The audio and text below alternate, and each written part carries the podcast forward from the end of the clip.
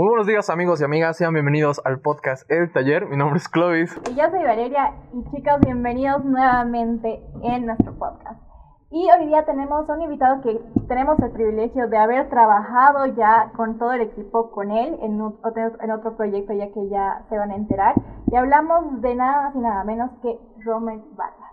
Romer, bienvenido. Danos un saludito, por favor. Gracias chicos, gracias por la invitación. Eh, sí, contento de estar aquí y poder compartir un poquito, ¿no? Dale. Excelente. Bueno, en esta primera parte, como sabes, eh, Romel, aprovechamos este momento para que toda la gente que ya te conoce, pues bueno, un momento como que se deleite escuchándote y para todos aquellos que a lo mejor aún no te conocen, puedas aprovechar este espacio y en este momento puedas presentarte, comunicarles un poquito qué es lo que haces y obviamente, bueno, tu más grande pasión que creo que es la actuación y que creo que todos los que hemos podido ver un poco de tu trabajo lo sabemos y hemos estado siguiendo. Así que nada, antes de comenzar amigos, ya saben, atípica, chelita, vino, café, lo que se les antoje y bueno, empecemos con este podcast. Romel, una vez más, aprovecha tu cámara preséntate, coméntanos un poquito de tus proyectos, en qué estás y todo lo demás. Súper, gracias querido. ¿Qué tal? Mi nombre es Romel Vargas, soy actor orureño, pero actualmente vivo en Cochabamba. Eh, tengo mi escuela de actuación que se llama Romelía Studios junto con mi esposa, Elizabeth Salazar, que también es actriz, y damos clases a niños, adolescentes y adultos. Y bueno, ya son como nueve años que estoy trabajando en esto de la actuación, una de mis más grandes pasiones. Y eso. Sabemos que iniciaste hace nueve años, pero ¿cómo así? Y, nos comentaste, ¿no? Detrás de escena de que era muy difícil el tema de esa decisión que has tenido y dijiste, ya, desde aquí voy a ser actor. Pero ¿cómo ha sido, o sea, esa decisión? O sea, ¿cómo ha sido tu... ¿Cómo ha sido la experiencia que has tenido en este caso? Ya, eh, lo que pasó es que, claro, cambiar de... Es que es una manera de pensar, ¿no? Porque ser artista es fatal ya de por sí afuera, ¿no? Pero en Bolivia es mucho más complicado, ¿no? Y era algo que sí me molestaba todo el rato, estaba en mi mente todo el tiempo. Y mira, coincidió con un libro que se llama El monje que vendió su Ferrari, de Robin Sharman, ¿ya? Y habla esto de un cachito de la superación personal y que hay ciertas cosas que, que uno puede hacer sin necesidad de, de forzar ciertas cosas, ¿no? Entonces yo estaba forzando estar en el sistema, estudiando mm, economía y a lo que no me gustaba era pésimo para, para las matemáticas en el cole. Y entro al examen de, de, economía y apruebo. Así yo, ¿qué ha pasado en el colegio? sí, entonces cuando ya, em, ya era chango me gustaba mucho esto de la actuación, ¿no? Veía películas, estaba haciendo con los celulares ya que salieron con cámara, me grababa pequeños monólogos, sketch y toda la cosa, porque mi mente no estaba ser actor ni estudiar actuación, porque en Oruro sí hay una escuela de teatro, pero como que no, no me buscaba eso, sino más era el audiovisual, ¿no? Y eh, decidí venirme a Cocha, ¿no? A estudiar comunicación porque me estaba deprimiendo con, con la economía. Y vine y claro, es como que tiene más ritmo, está, hay más buena onda y está esa parte creativa que coincides con, con los compañeros.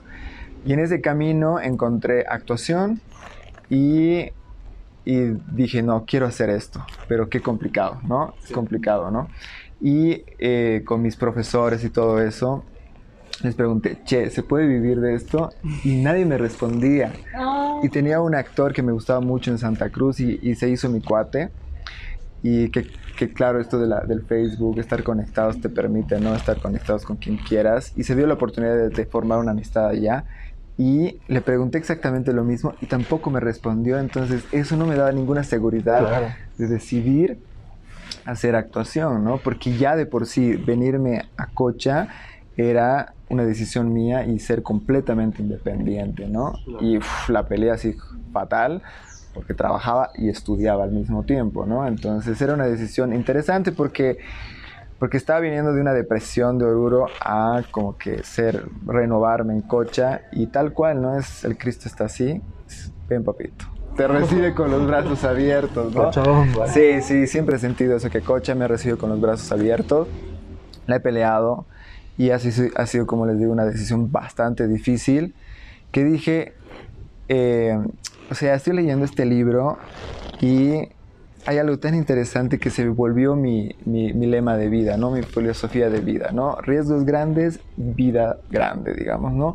Y tal vez no, mm, no malinterpretar que vida grande es, no sé, lujos, etcétera. Y puede ser más espiritual, más eh, interna la cosa, ¿no? Entonces, encontré esa frase en el libro, la apliqué y empezó todo a darse estudié, ya cambié de trabajo, mejor trabajo, súper, eh, salieron más proyectos y en el camino encontré otra escuela que me gustó muchísimo más y conexiones, ¿no? Ahí más cortometrajes y dada la coincidencia, digamos, con mi carrera que estaba empezando, era como que esta revolución también de lo digital y empezaron a haber festivales, así el día más corto, el día de película y así un montón de producciones que se hacían en Cocha, ¿no? Entonces yo no perdía el tiempo, ¿no? Mientras estudiaba, trabajaba, me daba el tiempo para ir a todos los castings, ¿no? Porque si quieres hacer algo la tienes, que romper, digamos, ¿no?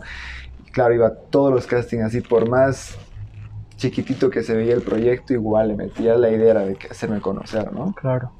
Sí, así ha sido, ¿no? Y, igual, yo ahí, por ejemplo, me, gustaría saber, porque comúnmente eh, yo no soy muy conocedor, digamos, pero en el caso de Oruro, porque ha sido como, yo no sé si en Oruro qué tanto tocan o, qué tan destacado puede ser el cine o, si es un tema recurrente o quizá en tu casa, no sé. ¿Qué ha sido eso que te ha motivado a elegir? O sea, simplemente, o sea, tal vez has tenido algún momento de tu vida, quizá, no sé, tu familia, como que te ha dicho, ah, el cine, no sé.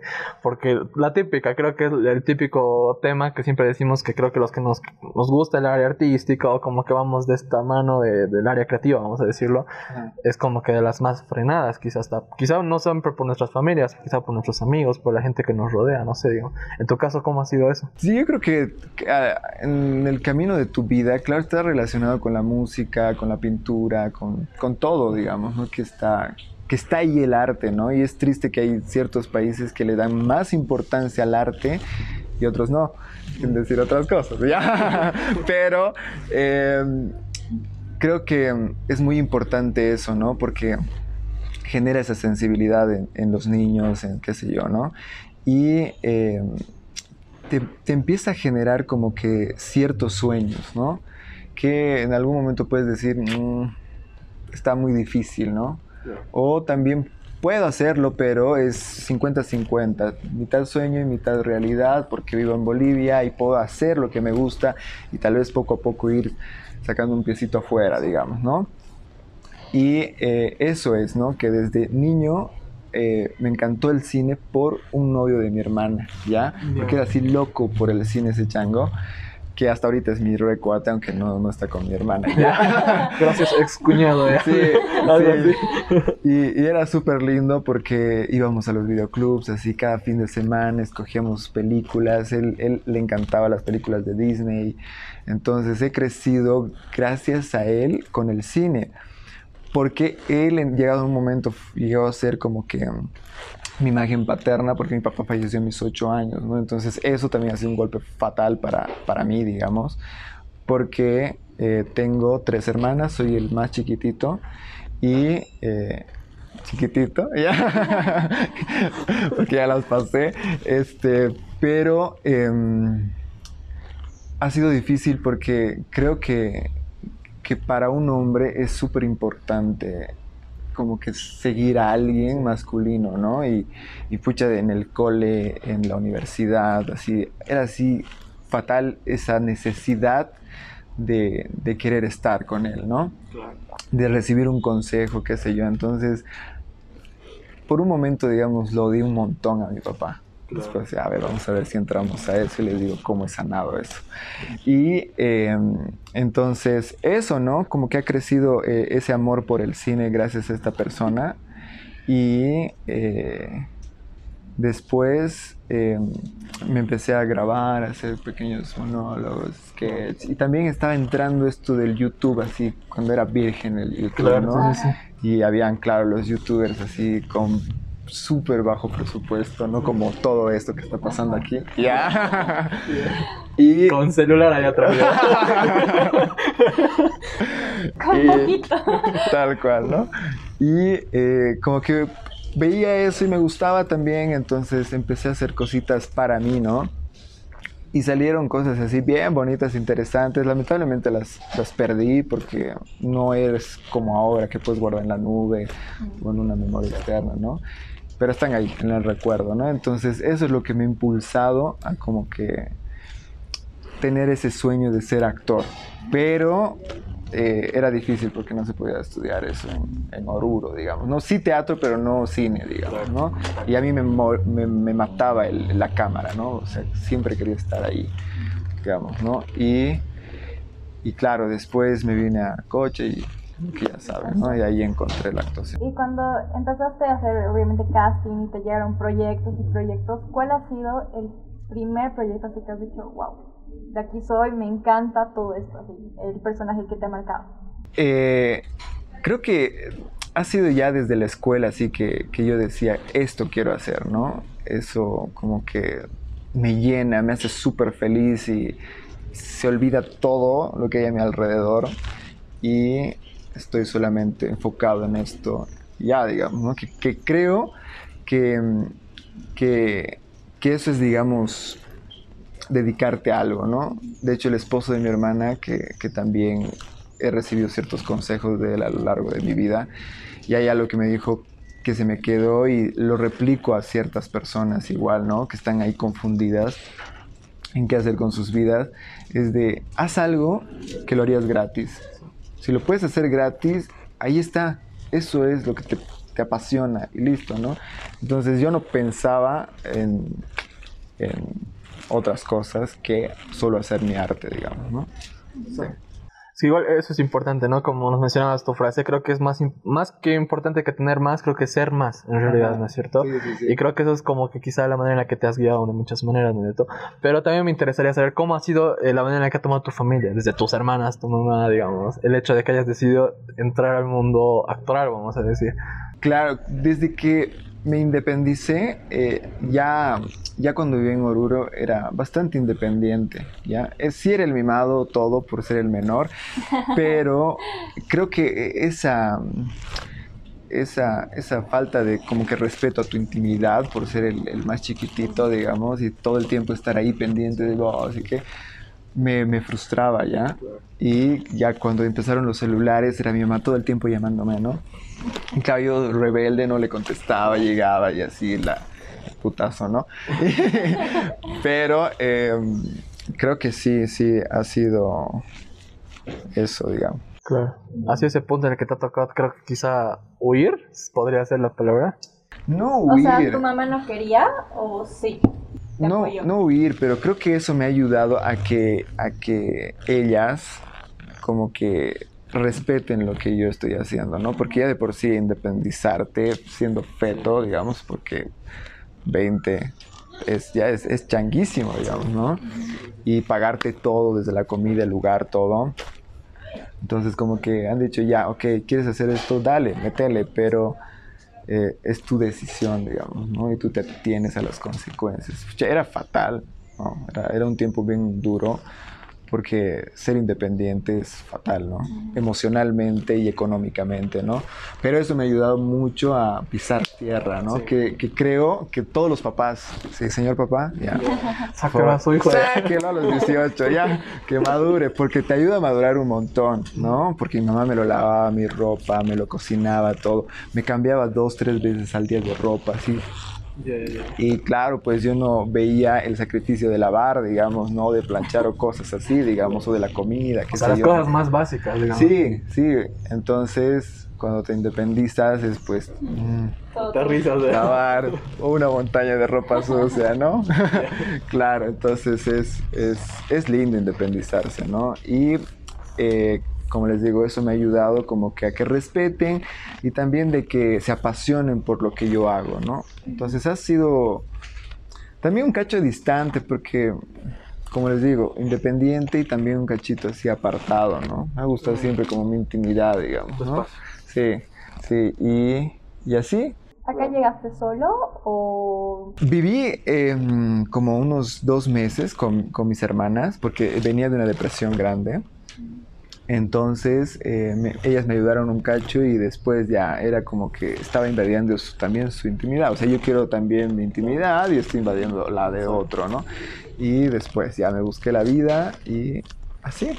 ¿Ellas viven acá? Sí, sí, sí, sí. Ah, o sea, tenía, o sea, por parte de eso, cuando uno se va y es por año, normalmente no tiene a dónde llegar y apapachar, digamos, pero tú tuviste. Sí, sí, sí, más bien, más bien. O sea, quería olvidar Oruro por un tiempo y me ayudaron mis hermanas esos dos meses, así también terapia y luego ya estudiar, digamos. Pero lleno de cambios, porque obviamente ya una es el tema de independizarse, de cocinarte, de hacer toda la cosa, pero también es el hecho de que tienes que aumentar tu, eh, tu círculo social nuevamente, no es como antes de que conocías a cualquiera persona, ¿no? Pero acá es como desde cero. Sí, sí, que, que igual, o sea, generar relaciones para mí era bien complicado, porque uno de los novios de, de, de, de mis hermanas, claro, tenía como que esa desconfianza por las malas compañías. Y ya de por sí en Oruro tenía re malas compañías de hoy. ya. Pero es como psicología inversa, ¿no? Oye, no te metas con eso, no te metas y peor, te metes, ¿no? Es como que, eh, porque debe ser buenísimo. Debe ser buenísimo, así, ¿no? Producción. claro, y entonces eh, ha sido eso también, ¿no? Como que ciertos consejos que he rechazado también, porque también eres no sé, rebelde, ¿no? En cierta edad. Nada más estás en otra etapa, otro pensamiento, te estás conociendo. Entonces, eso ha sido como que allá, entonces tengo que saber como que tenía un temor en generar nuevas relaciones, ¿no? Porque mis amigos eran del cole, digamos, ¿no? Hacía muy pocos amigos afuera. Y después, claro, cambió la cosa. Dejé a mis amigos del cole porque no coincidían ciertas cosas y la mayoría de mis amigos eran de otros coles, digamos, ¿no? Y claro, como que llegando a Cocha eh, ha sido complicado también, ¿no? Porque eh, yo soy igual bastante especial con respecto a eso, ¿no? Es como que necesito tener una conexión, estar en una sintonía, ¿no? y, y, así, ¿no? De, de, hecho estaba trabajando en un, en un condominio y eh, me hice amigo de así, de una persona re mayor, ¿ya? Y así conectamos con música, arte, así, nos decimos así, mejores amigos hasta el día de hoy, digamos, ¿no? Y era cuando estaba empezando en Cocha, digamos, ¿no? Los, los primeros días, todavía cuando vivía con mis hermanos. Sí ha habido un cambio así, digamos, de... O sea, sé que, digamos, Cochalos, eh, de, eh, de Santa Cruz, son diferentes. Ajá y ha habido ese cambio acá de orureños. claro, los, los cochalos son más despiertos, ¿no? Los, los orureños son todavía un poquitito más cerraditos y los cambas peor todavía, no es otro level, ¿ya?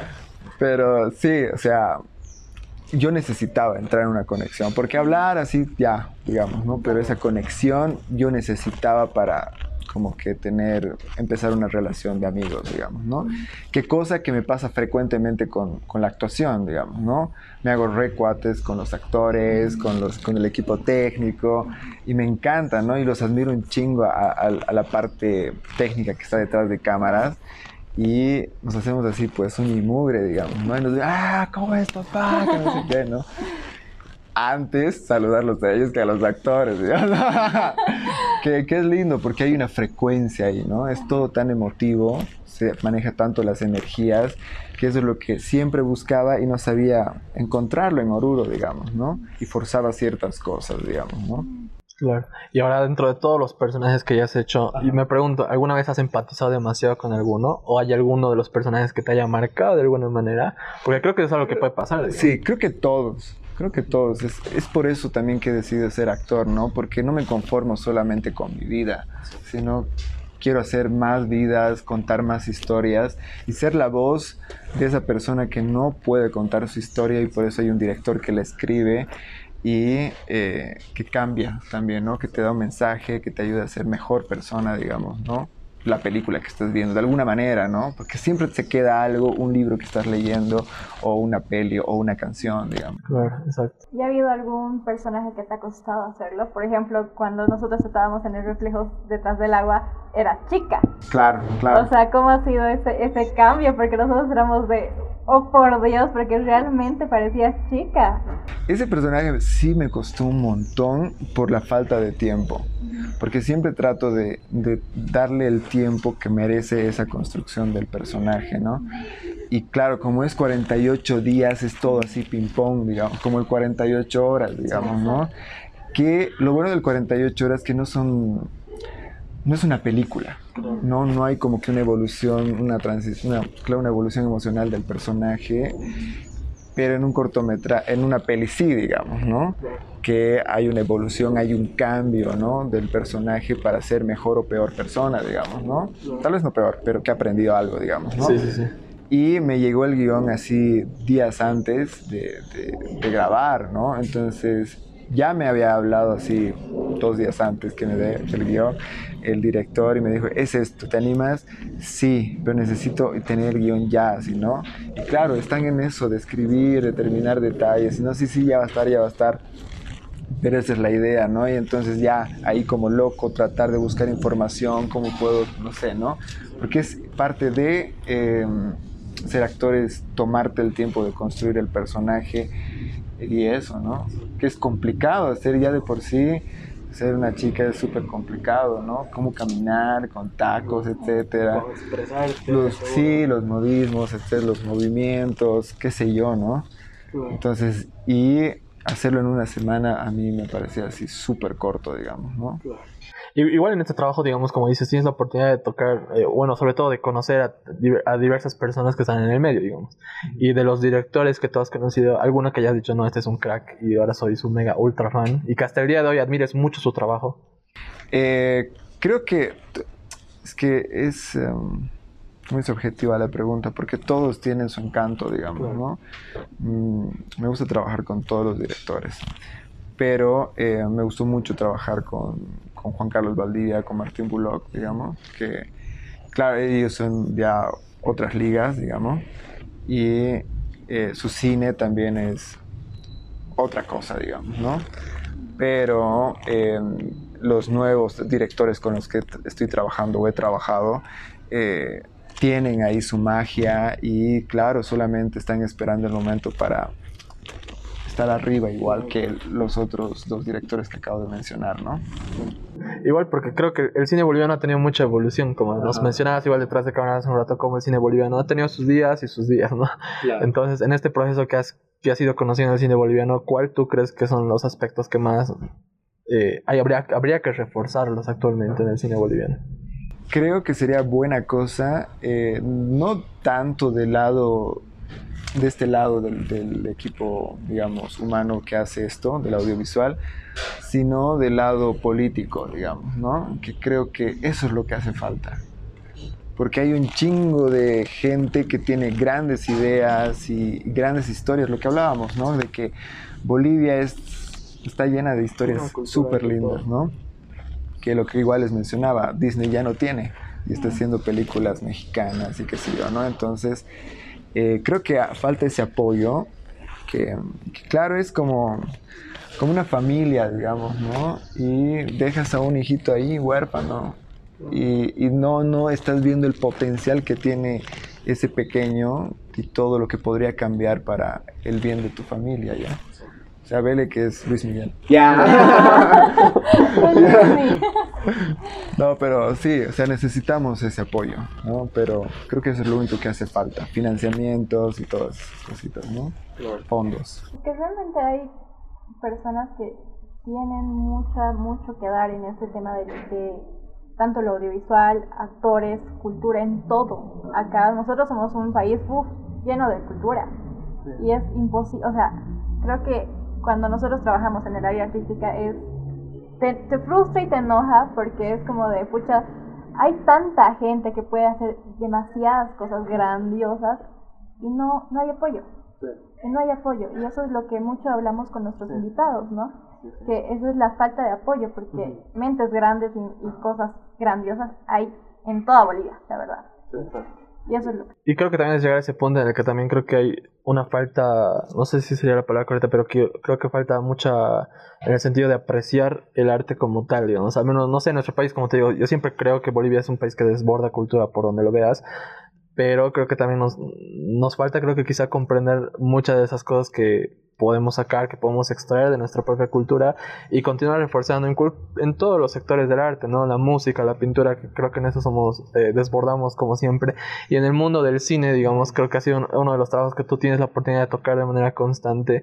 También está el factor de cómo, eh, inclusive creo que podías inspirarte hasta en algunos aspectos históricos que tenemos dentro, dentro, dentro de nuestro país, ¿no es cierto? ¿Alguna vez has decidido tomar o tocar algo de eso? O sea, ¿te, refieres a escribir, dirigir? Sí.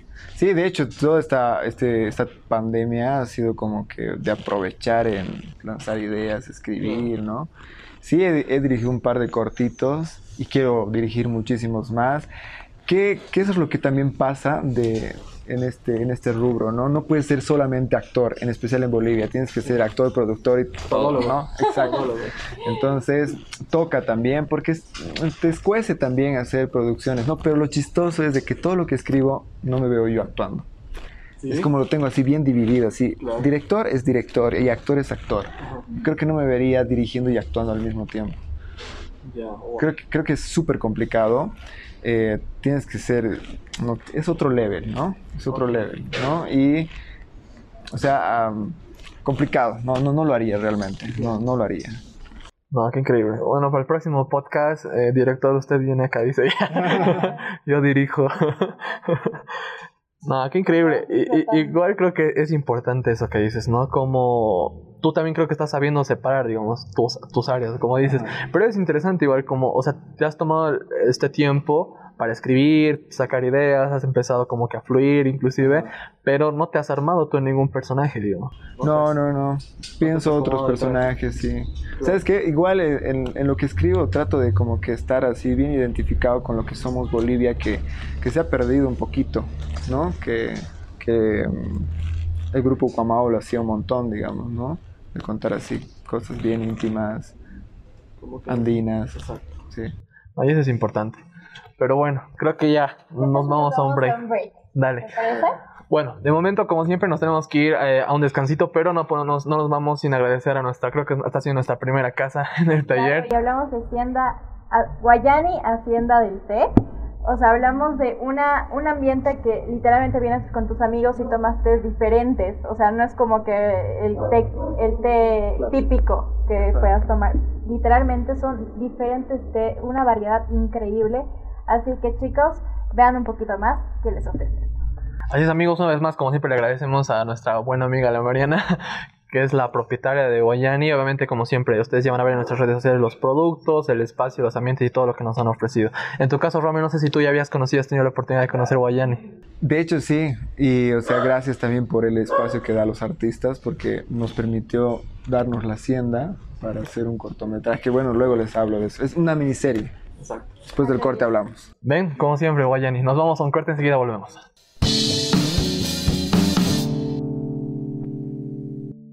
Bueno amigos, estamos de vuelta con el podcast de taller con nuestro gran invitado Romel Vargas.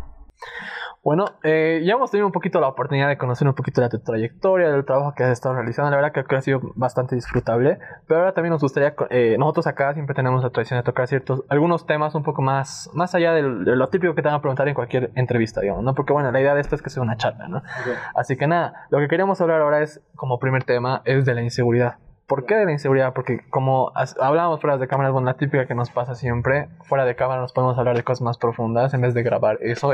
no sé por qué hacemos eso. Pero la idea de esto es como como dice, ¿no? Como actor, nos mencionabas que hay, hay, hay miembros de, de, tu academia que están aprendiendo y es como que les cuesta llorar o hacer ciertas escenas o quizá ser más expresivos, vamos a decirlo. Debido a los muchos tabús que hay, ¿no? Por ejemplo, el típico que dicen eh, un hombre no llora y cosas así. En tu caso, eh, tú como actor, ¿has tenido que lidiar con inseguridades en este proceso? Mm, Creo que no mucho. Creo que el, proceso, no sé, el momento que más inseguro me he sentido ha sido en, tomar la decisión de querer actuar, digamos, ¿no? Porque claro, era, estaba cambiando literalmente toda mi vida, digamos, ¿no? Estaba decidido a lanzarme a la piscina, ¿no? Y no tocar con el dedito, y está tibia, ¿no? Entonces, eh, creo que en ese momento es donde me sentí más seguro, porque eh, frente a la cámara estoy así súper en confianza, digamos, ¿no? Estoy en mi, en mi momento y en mi lugar, ¿no? Entonces, eso, claro. Alguna vez tal vez... Em, con el trato, digamos, ¿no? De, es que es también bien estresante hacer cine, ¿no? Entonces, capaz eh, en alguno de esos momentos que, que, no está funcionando la cosa o, no, no, no, hay esta conexión, porque puede haber, ¿no? Como les decía, hay, em, todo es conexiones, todo es em, em, energía, ¿no? Entonces, si todo está en armonía, todo fluye así como si nada, digamos, ¿no? Y no te choca nada, pero cuando hay algo o hay alguien que está trayendo esa mala energía, se siente en todo el set, ¿no?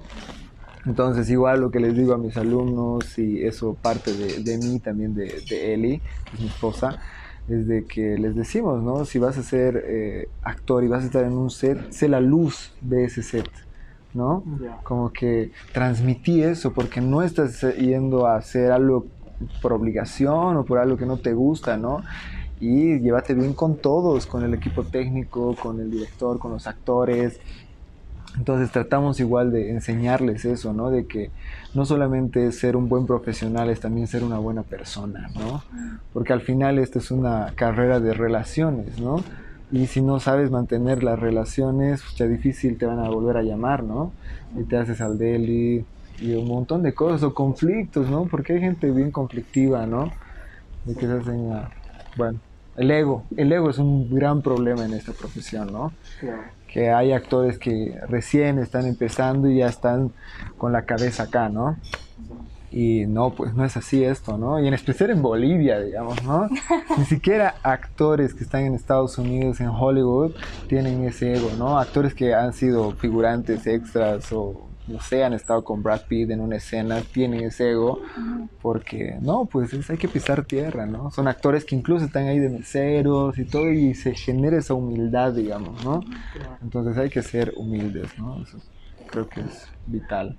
¿Y alguna vez, eh, o sea, como trabajas con niños, trabajas con eh, adolescentes, ¿no has tenido algún caso de alguna inseguridad que les costaba realmente mostrar, hacer algo? Sí, de hecho, hay muchos que, digamos, entran a esto por más allá de, querer ser actores, es de que también nosotros les hablamos de que es liberarte, ¿no? Es como que una terapia también la actuación, ¿no?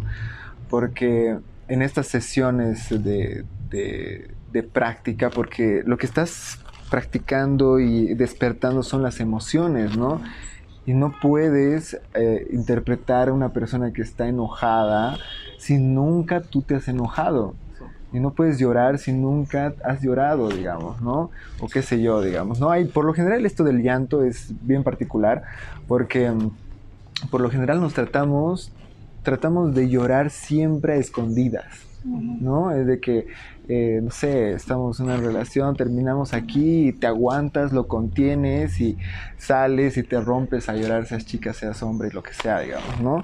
Entonces es algo que, que no se muestra, ¿no? Imagínate si haces eso en tu vida cotidiana de ocultar y llorar, para ser actor, llorar frente a todo un crew es otra cosa, digamos, Un reto absoluto. Ajá, entonces, y no es solamente que salga la lágrima, ¿no? Porque la cámara está capturando emociones, ¿no? Y, exacto, exacto, entonces, más que todo es la emoción. Si tú tienes la lágrima acá y no hay nada acá, entonces es algo vacío y el, el espectador nunca va a transmitir, nunca va a conectar, ¿no? Que esa es la idea, ¿no? Exacto, porque ahorita digo, wow, o sea, realmente es un trabajo porque como dices, para ser actor, además de saber actuar y todo, para sacar esas emociones tienes que estar en paz contigo mismo y esto, solucionar tu vida primero para que interpretes a otras vidas. Claro. Y creo que es un trabajo de cada actor hacer ser más empático con los sentimientos, ¿no? Porque ustedes realmente lo sienten. Nosotros, como no somos actores, pasa algo y somos, ya, ya, tranquilo, tranquilo, y ahí muere. Pero claro, tratas de cortarlo, ¿no? Se tienen que abrazar de ese sentimiento para realmente sentirlo. Y poder transmitirlo. Claro, claro, totalmente. Es que eso, también es algo loco. que, que, es un consejo también para toda la gente que, que ve el programa, es de que no se repriman, ¿no? Porque eso después a la larga de alguna u otra manera va a salir. Qué sé yo, si mi pareja me hace daño constantemente y no puedo decirle todas las cosas que quiero, me estoy, estoy reprimiendo y van a salir en otra cosa, qué sé yo, va a estallar y le voy a ser infiel, va a estallar o voy a ser violento, o qué sé yo, ¿me entiendes? De alguna manera va a salir. Y es mejor que salga de la manera natural y listo, ¿no? y estar tranquilo y sano, ¿no? Creo que ya acabo de escuchar el nombre del episodio. Ya no se trata de ser un buen, solamente un buen profesional, sino se trata de ser una buena persona. Que, que, que, si no eres buena persona no, no vas a disfrutar lo que haces tampoco. Y es en todo, no solo en actuaciones, en la vida, literal. Intentar, porque no sé si uno puede llegar a ser una buena persona sí, digamos, ¿no? pero es intentar por lo menos. Exacto, es como que, o sea, bueno, yo sé que todos tenemos somos, somos personas con defectos, todos tienen defectos, no somos perfectos, pero en sí uno puede hacer el intento de cada día ser mejor persona. Obviamente vas a tener días malos que puedas tratar a todos mal, ¿no? Pero se trata de que tengas más días intentando ser bueno. Claro.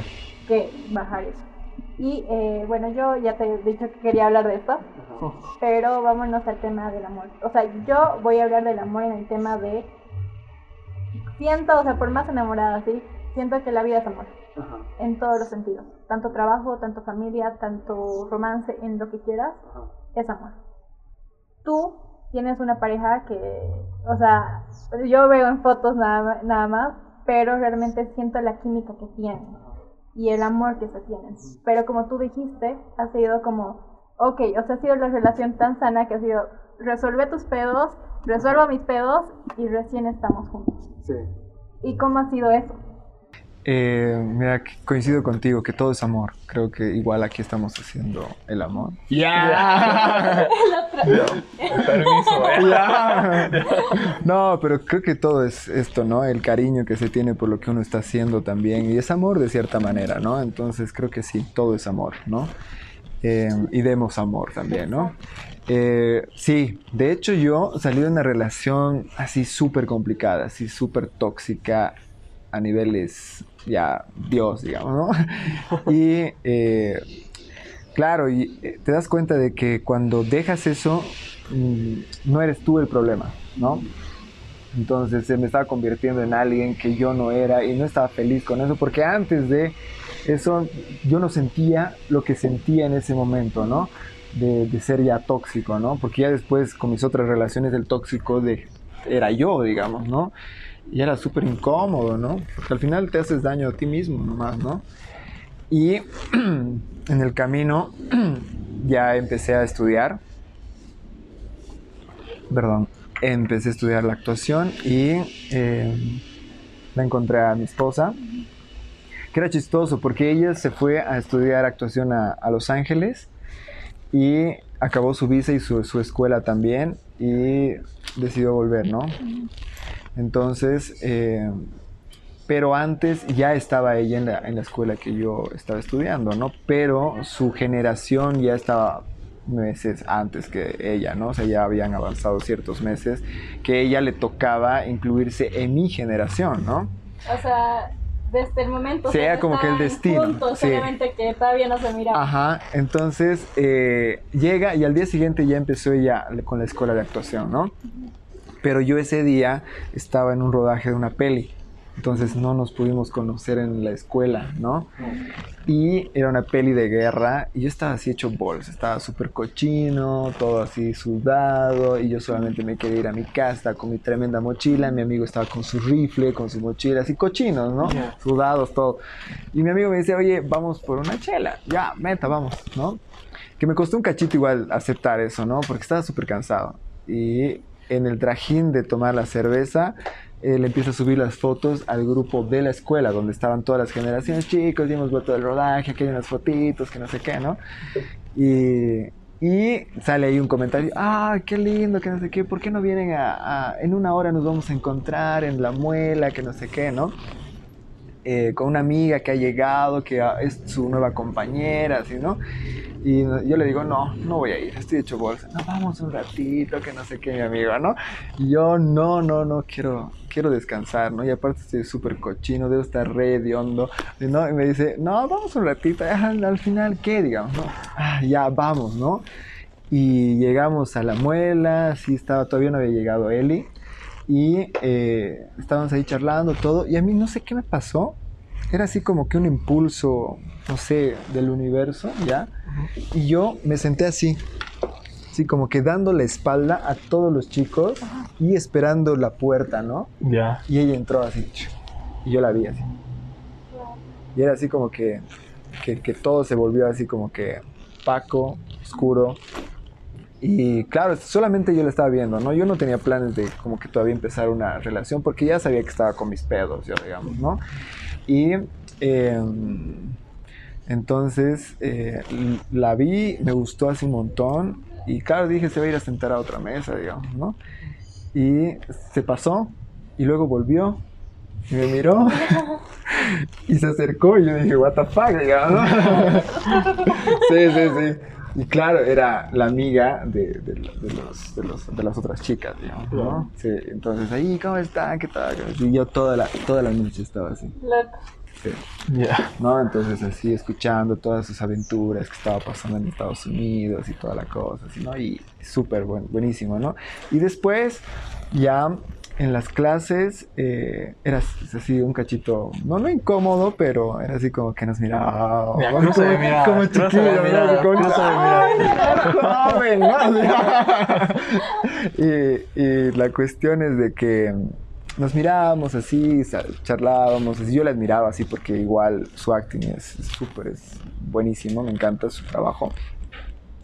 Y en una de esas eh, pasó un mes de que nos conocimos y le dije, vamos a tomar algo, ¿no? Y fuimos a la muela y eh, le robé un beso, ¿no? Y según yo, ya estábamos de novios, ¿ya? Según, yo, según yo, con el beso ya éramos novios. ¿Ya? y la cuestión es de que de ahí nos fuimos a comer, así todo bien, charlamos, así re buena cosa. Y al día siguiente yo me fui a mi trabajo y trabajaba en un boliche y me llama en la, en la, en la mañana, ¿ya? Y me dice, Rommel, mm, podemos hablar, me despertó con el corazón atormentado. Dale, colgué y lloré así, como te juro, estuviera perdiendo al amor de mi vida.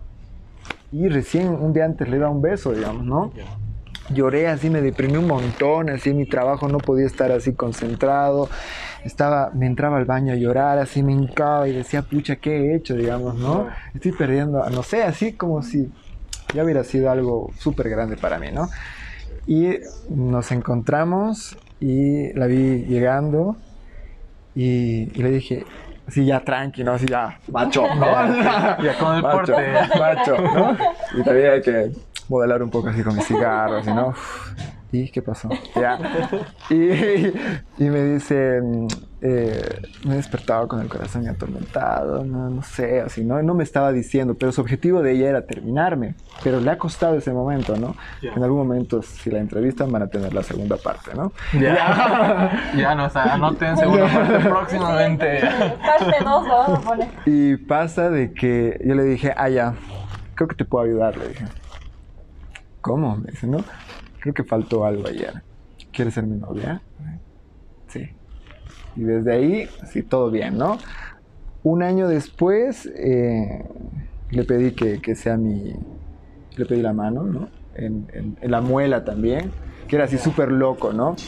Le dije, tiene que ser algo único y súper especial, ¿no? Entonces, em, fui, hablé con, con, con, los encargados de la muela y le dije, quiero reservar esta mesa y esa mesa, ¿no? Y en esta mesa creo que va a ser todo actuado, ¿ya? Van a venir, nos van a tomar la orden, una pizza, vamos a pedir un vinito y listo, ¿no?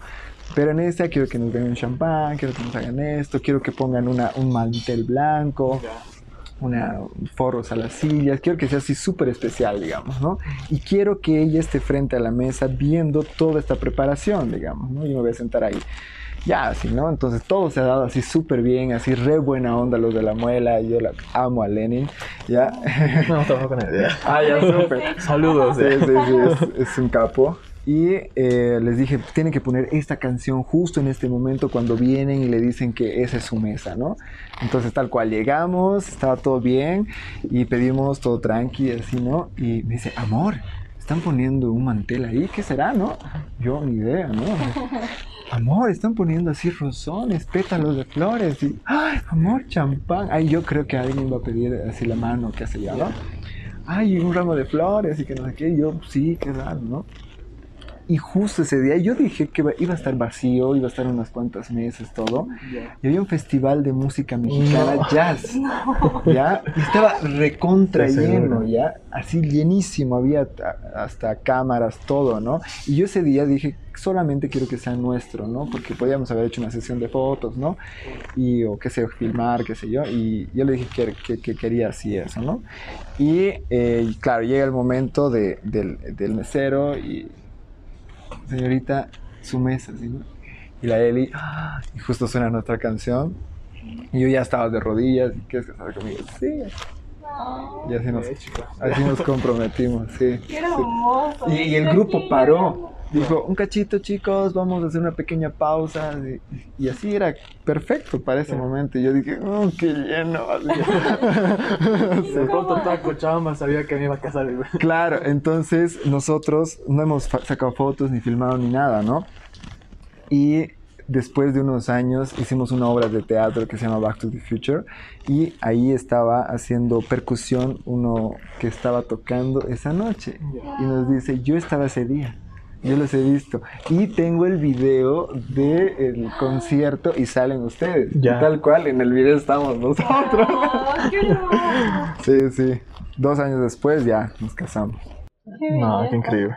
Y ahora también te entra el reto de ser padre también. Sí, también, también. Y, y, ese ha sido creo que el reto que has disfrutado, porque también nos decías otra vez fuera de cámaras que te gusta mucho tratar con niños. Es algo que te, más que con adultos. Me, me encanta, sí, más tratar con adultos, totalmente. Es que los niños, los adolescentes, así como que están recontra apasionados, ¿no?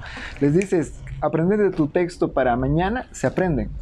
¿No? Claro, pero les tengo que dar técnicas previamente, no es que les obligo, digamos, y no saben cómo memorizar, digamos, ¿no? Pero ah, ya trabajar con adultos es, pucha, es que estaba trabajando y no he podido y que no sé qué, y siempre son excusas, ¿no? Entonces hay ciertos alumnos que sí se comprometen y todo eso, ¿no? Pero es igual a lo que nosotros también impartimos, ¿no? Puntualidad, responsabilidad y también compromiso, ¿no? Porque si quieres hacer algo, hazlo bien o no lo hagas, ¿no? Y a veces son putazos, ¿no? En clases que, que, también toca como, como profe, ¿no? No, la verdad nomás, qué increíble.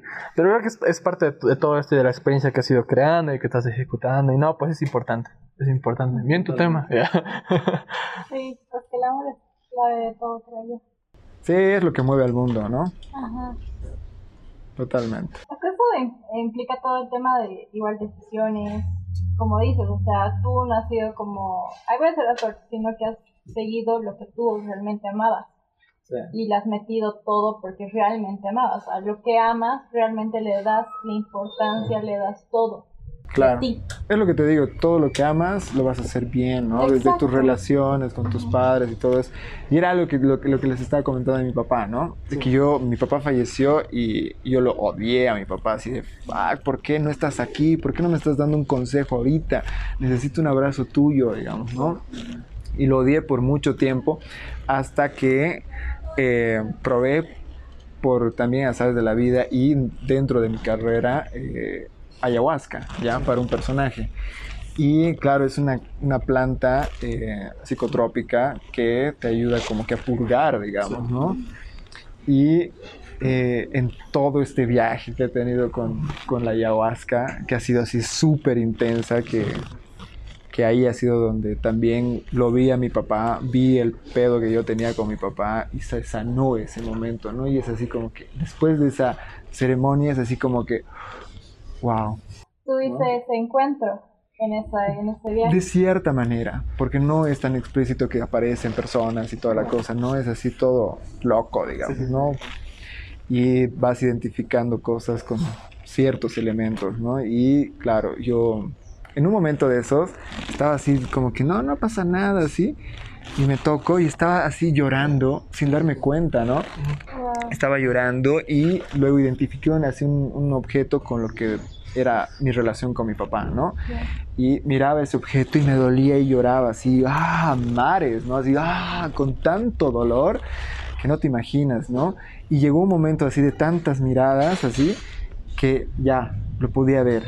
Y era en ese momento que de, ah, ¿no? Como que ya, estamos bien. ¿no? Puedes limpiar, digamos. Sí, sí, sí, sí. No, es necesario, es necesario. Sí, es justo y necesario. ¿No es cierto? Creo que se lo recomiendo a todos, por lo menos una vez. una vez, una, vez en tu vida. Sí sí, sí, Porque la experiencia creo que es todo un... Y claro, investigar antes, porque yo investigué hace un chingo, meses investigué con respecto a la ayahuasca y todo eso, y a qué me estaba enfrentando, ¿no? Porque no es meterse nomás, ¿no? Es también una planta tan tan, eh, no sé, espiritual que te busca de cierta manera, ¿no? Exacto. No, su finalidad igual es bien, bien interesante, es bien curiosa igual, ¿no? Ajá. No, increíble.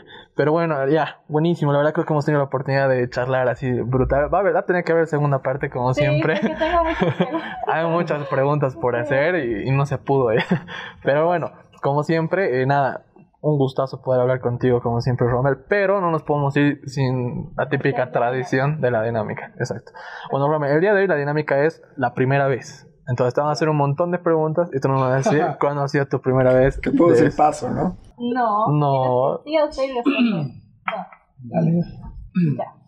Vamos a empezar. Dale. ¿Cuándo fue tu primer vez? Uy. Esa ya las dije detrás de cámaras, no me acuerdo. No Pero era de chango. bien, Ayer, ya, Ayer. Ok, la siguiente. La primera película en la que actuaste. En la primera película que actué, eh, Boquerón. Boquerón. Sí. ¿Cuál fue tu primera mentira? ¿Cuál fue mi primera mentira? Eh, no, no recuerdo, era bastante mentiroso.